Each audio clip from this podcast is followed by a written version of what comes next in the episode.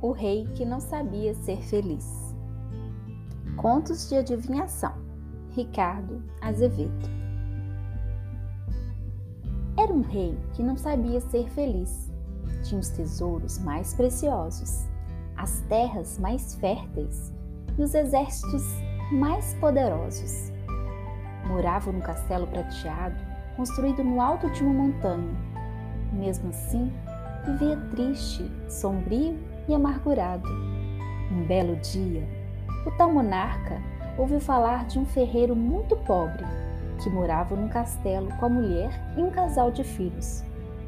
O povo dizia que o sujeito, mesmo miserável e sem ter onde cair morto, vivia sempre risonho e animado. Anunciava e garantia para quem quisesse ouvir que era muito feliz. O rei não quis acreditar.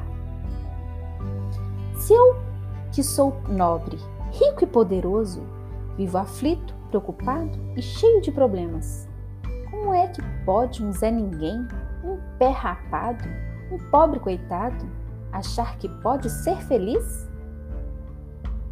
No fundo, o monarca sentiu uma mistura de raiva com dúvida e inveja e logo teve uma ideia.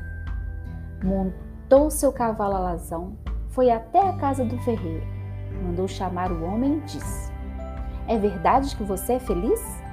Sim, respondeu o ferreiro com os olhos cheios de luz. Ah, é? respondeu o rei. Então quero ver se você adivinha. É o que é? Tem no começo da rua, vive na ponta do ar, dobra no meio da terra, morre onde acaba o mar? O rei explicou que voltaria no dia seguinte. Se o ferreiro não adivinhasse, ia para a forca. E se eu adivinhar? perguntou o ferreiro assustado. Se adivinhar, fica tudo por isso mesmo. Disse isso, deu risada, chicoteou o cavalo e partiu a galope.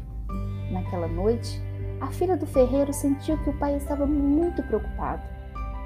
Conversava, conversa vai, conversa vem o homem acabou desabafando e contando o que havia acontecido. Confessou que não sabia adivinhar. Achava que no dia seguinte ia morrer na forca. A filha do ferreiro, ferreiro, deu risada. Mas é tão simples. Aquilo que tem no começo da rua, vive na ponta do ar, dobra no meio da terra e morre onde acaba o mar, é a letra R. No dia seguinte, o ferreiro respondeu a adivinha e deixou o rei admirado. Mas como você adivinhou? Não fui eu, respondeu o homem sorrindo. Foi minha filha. O rei não se conformou. Ah, é? Então mata essa. O que é o que é? Agarra, coça e atira. Escreve, pinta e inventa. Aperta, aponta e dá soco. Faz carinho e cumprimentar? e cumprimenta? E repetiu o que havia dito da outra vez. Se o ferreiro adivinhasse, ficava tudo por isso mesmo. Se não adivinhasse, forca. Naquela noite, a filha sentiu que o pai estava de novo muito aflito. Conversa vem, conversa vai, o homem acabou contando o que havia acontecido. Disse que não sabia adivinhar. Chorou achava que dessa vez ia mesmo morrer na forca. A filha do ferreiro deu risada. Mas é tão simples. Aquilo que agarra, coça e atira, escreve, pinta, inventa, aperta a ponta da soco, faz carinho e cumprimenta, é a mão. No dia seguinte, o ferreiro respondeu a adivinha e deixou o monarca com a cara no chão. Mas como você adivinhou? Não fui eu, respondeu sorrindo. Foi minha filha. O rei foi embora pensando: Como será a filha do ferreiro? Chegou no castelo e logo fez um plano. Mandou um criado à casa do ferreiro com um monte de perguntas. Queria dados, detalhes e informações a respeito da moça. O criado foi, bateu na porta. Quem atendeu foi a própria filha do ferreiro. O criado perguntou: Cadê sua mãe? E a moça: Foi ver quem nunca foi visto. E o criado: Cadê seu pai? E a moça: Foi mijar para trás. E o criado: Cadê seus, seu irmão? E a moça: Foi tomar água que passarinho não bebe.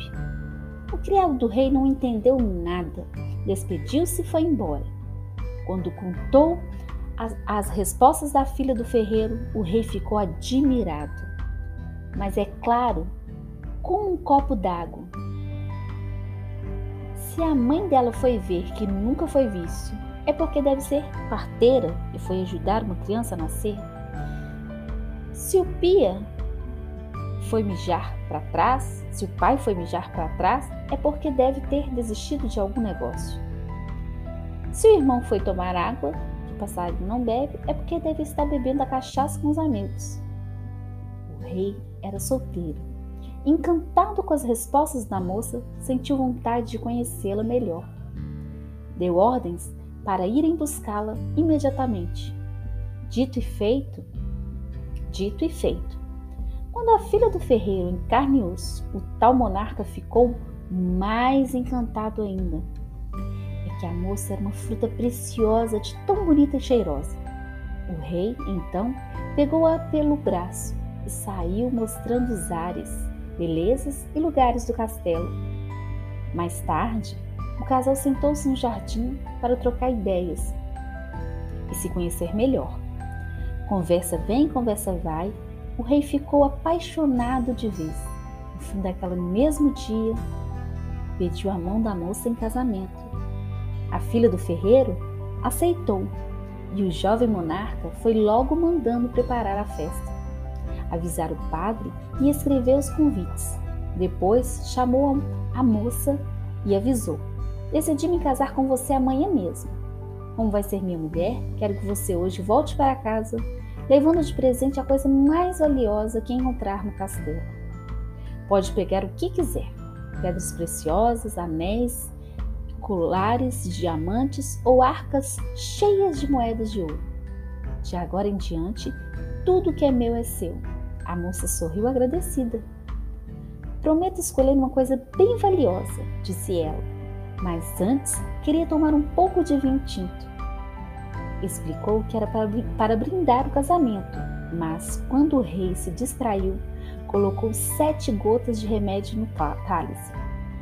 Bastou um gole para o monarca ficar zonzo, meio grogue, fechar os olhos e cair desmaiado, com um sorriso parado no rosto.